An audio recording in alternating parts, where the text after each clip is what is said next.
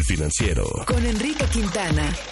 Analizo lo más importante en la economía, los negocios y las finanzas.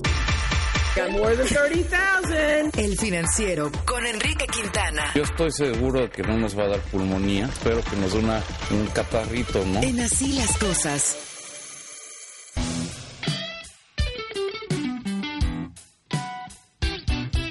De la mañana con 44 minutos. Bueno, les decíamos nada más rápidamente que eh, la periodista Nayeli Roldán le preguntó al presidente de la República sobre esta investigación en donde este, queda en evidencia el espionaje que sufrió Raimundo Ramos, este defensor de derechos humanos allá de Tamaulipas. Y bueno, pues el presidente de la República ya se fue a contar que a él lo espiaban más y que él lo sufrió más este, cuando había este, espionaje en su contra. Este, pero bueno, Nayeli, mi reconocimiento, ¿eh? porque ha no ha soltado el micrófono y le sigue preguntando, incluso le dijo, oiga, pero ¿es legal que hayan espiado a una persona como el defensor de derechos humanos? Y el presidente ya se enredó incluso en la respuesta. Vamos a esperar, Javier, porque todavía sigue contestando. Ahora el presidente está presentando documentos de cuando lo espiaban a él, este, pero vamos a esperar. La verdad es que, insisto, todo mi reconocimiento a Nayeli. ¿eh? Y esta conclusión siempre acelerada de decir, el presidente no nos vamos a poner de acuerdo porque animal político, de donde donde trabaja Nayeli, está en contra de nosotros, porque ustedes recibieron dinero en el sexenio pasado y por eso es que están en contra de nosotros y no nos ponemos de acuerdo. Y es como un tema de, oiga, no es ponerse de acuerdo, presidente, con nadie, es una investigación periodística. Tengo que reconocerle a Nayeli que creo que sobre todo la última pregunta sí hizo, incluso se veía que se puso ahí medio, medio inseguro el presidente en la respuesta, porque Nayeli le dice, oiga, pero entonces usted lo que está diciendo es que es legal este, espiar a un ciudadano. Y el presidente le dice, sí, si hay una orden de, por ejemplo, de inteligencia militar, etcétera, de que se tenga que espiar a alguien, puede ser legal. Y entonces ella le dice, oiga, pero no existe tal orden. Nosotros preguntamos, no existe tal orden. Es decir, hay un espionaje desde la Sedena, pero sin una orden de por medio. Y ahí el presidente dice, bueno, bueno, bueno, pero a mí me espiaban más y ahorita está diciendo que lo estaban espiando más. Vamos a ver, la verdad es que Nayeli sigue de parada, sigue de pie, sigue con el micrófono y vamos a ver, digamos, ahora sí que hasta dónde lleva esto, pero todo mi reconocimiento. Querido Enrique Quintana, ¿cómo estás? Buenos días. Muy buenos días, Gaby Javier. ¿Qué tal? Aquí muchos espiándonos por su radio. Por su radio. sí, sí, exactamente. pero bueno. Oye, querido Enrique, híjole, viene Viene una cosa de impuestos, pero eso se la voy a decir que la, te la pregunte Javier Exacto, Exacto. me pone nerviosa. Pero bueno, oye, a ver, cuéntanos un poco del turismo internacional, este, porque hemos estado hablando de, digamos, algunas actividades económicas, la recuperación de lo mismo. Entiendo que el INEGI reporta hoy algo sobre turismo internacional, ¿verdad? Así es, actualiza los datos, ah, en este caso al mes de enero, el primero de este 2023 y no es la excepción el turismo. Está como cohete, verdaderamente, para arriba. Eh, llegaron en enero 2.2 millones de turistas eh, a México, turistas extranjeros. El año pasado, nada más para ponerlo en contexto, en enero de 2022 fueron 1.6 es decir, estamos 1.6 millones. Estamos hablando de que solo en enero llegaron 600 mil turistas más. Wow, es un Esto es muchísimo. Esto significa un crecimiento de 30, casi 34% de un año a otro. Y realmente, pues ya estamos eh, por arriba de los niveles previos a la pandemia. Eh, en verdad, eh, la atracción, pese al peso fuerte y a que muchos servicios turísticos se han encarecido, la atracción que está ejerciendo México a los turistas internacionales es enorme, enorme. Y, esto es muy bueno porque en muchos destinos, pues viven de los turistas. Y si no hay turistas extranjeros, pues nomás no funcionan destinos en Quintana Roo, en eh, Baja California Sur, en, Nayarit, etcétera, etcétera. ¿Cuánto se gasta un turista?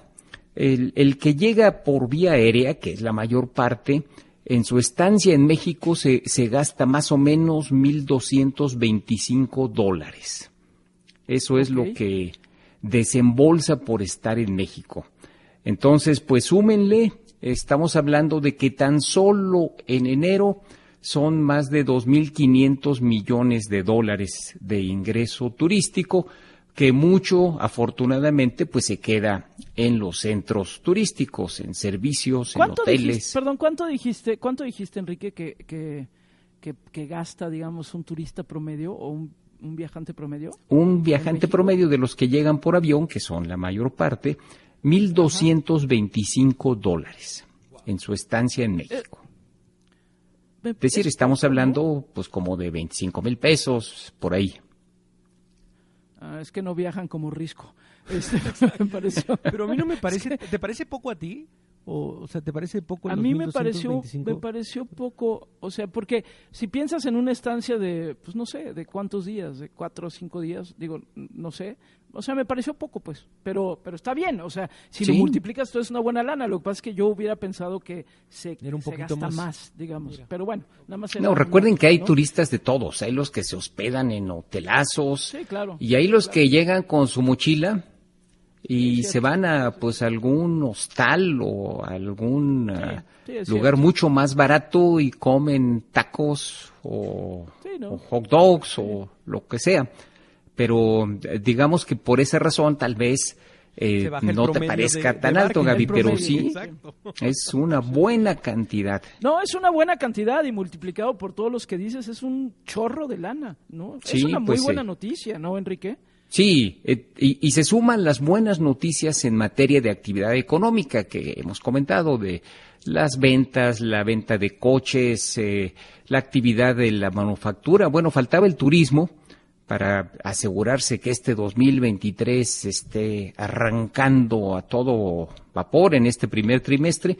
Y pues ya el INEGI lo valida. Sí, el turismo va muy, muy acelerado hacia arriba, muchos más visitantes que en el pasado y todas las actividades asociadas con el turismo, el transporte, el hospedaje, los restaurantes, etcétera, pues seguramente también muy eh, en una condición muy positiva. Pues, pues es un buen dato, muy, muy buen sí, dato. sin duda. Gaby, aunque, aunque no te guste que haya los de mochilazo, Gaby, no seas así. no, no, no, no, lo que pasa es que yo tenía ganas de decirles, pues a dónde viajan que gastan así, porque luego, no termina ahí pagando más. Ese, ese como uno de los temas. Y el otro, maestro Quintana, lo que no le quería preguntar, Gaby, tiene que ver con que este mes es el límite para que se presente la declaración anual del ISR de las empresas y pues bueno, habrá más trabajo para contadores y para todos, mi querido maestro Quintana. Cambiaron las reglas para variar. Ya ven que aquí nunca cambia nada en materia de impuestos. Estamos perfectamente estables. No, cambiaron las reglas en la declaración anual y ahora el SAT está pidiendo estados financieros detallados a las empresas lo cual implica que tiene que entregarse más información. Eh, hay una cosa que se llama estado de cambios en el capital contable y el estado del flujo de efectivo, que Risco los conoce perfectamente. Él entiende muy bien a estos asuntos y esto tiene que presentarse como parte de la documentación asociada a la declaración anual. Aunque estamos a 10 de marzo y pareciera que todavía faltan pues bastantes días, la fecha límite será el 3 de abril. El 3 de abril es el tope eh, para presentar la declaración. Eh, los expertos recomiendan hacerlo ya, porque como esto implica entrar al portal del SAT para hacer los registros, etcétera, eh, si se esperan al final justamente por el hecho de que hay más obligaciones en materia de información, lo que se prevé es que el portal del SAT vaya a estar saturadísimo en los últimos días del mes. Y saturadísimo implica que, pues, que a veces no jala o a veces tarda mucho en responder. Entonces, eh, la recomendación a ponerse las pilas porque hay más eh, que contarle al SAT. Y obviamente, pues esto implica que el SAT nos va a tener, eh, así como se supone que tenía las cosas de la delincuencia García Luna, vigilándonos con todo detalle. Hijo, mano. Ahora, esto, perdón, lo entendí bien. Esto es ahorita, digamos, para, o sea, no es para personas físicas. No, todavía no. Recuerden Todavía no. que para Pero no personas les den- físicas Sí, pero no les den ideas, no les den ideas. nos van hay que pedir dejarla ahí. vamos a ver con qué nos salen. A ver, ¿con Abril es el mes de las personas físicas. Vamos a ver si que no nos piden preparando. alguna información adicional para presentar aquella declaración. Por lo pronto, este mes es de las empresas. Bueno, pues así las cosas. ¿Cómo anda nuestro peso, querido Enrique? Sacudido. El- el- tenemos un día muy complicado. Están cayendo todas las bolsas. Hay un nerviosismo extremo porque está quebrando un banco en Estados Unidos, el Silicon Valley Bank, uno de los bancos más importantes para las tecnológicas y eso ha generado contagio. Las bolsas cayendo en todo el mundo, nerviosismo y el tipo de cambio 18.38. Ya nos fuimos para arriba. Sí. No, y si alguien nos había acercado y tempranito, algún radio escucha por acá, nada más que perdí la nota, pero alguien nos había acercado justo este tema, dices, de este banco que está, este, que está quebrando allá en Estados Unidos, pero no sabía la dimensión del mismo. Sí. O sea, sí es importante esto. Eh, ayer cayó 60% el precio de la acción de este banco, hoy ah, va a arrancar con 46% menos y digamos que el banco como tal no es eh, un asunto grave a nivel global, pero si se genera contagio, agárrense, porque bueno, ayer eh, los bancos to- todos cayeron casi 5%, se perdió como 80 mil millones de dólares en el valor de los bancos. Así que hoy, hoy pinta un viernes movidito. Ya se fue a 18.40. No, no, no, ya hay Ay, que no, dejar de ya, hablar, ya, maestro ya. Adiós, Entonces, adiós, maestro. Sí, ya, sí, ya. Sí, ya. Que tengas bonito fin de semana, querido Enrique. Igualmente, cuídense todos.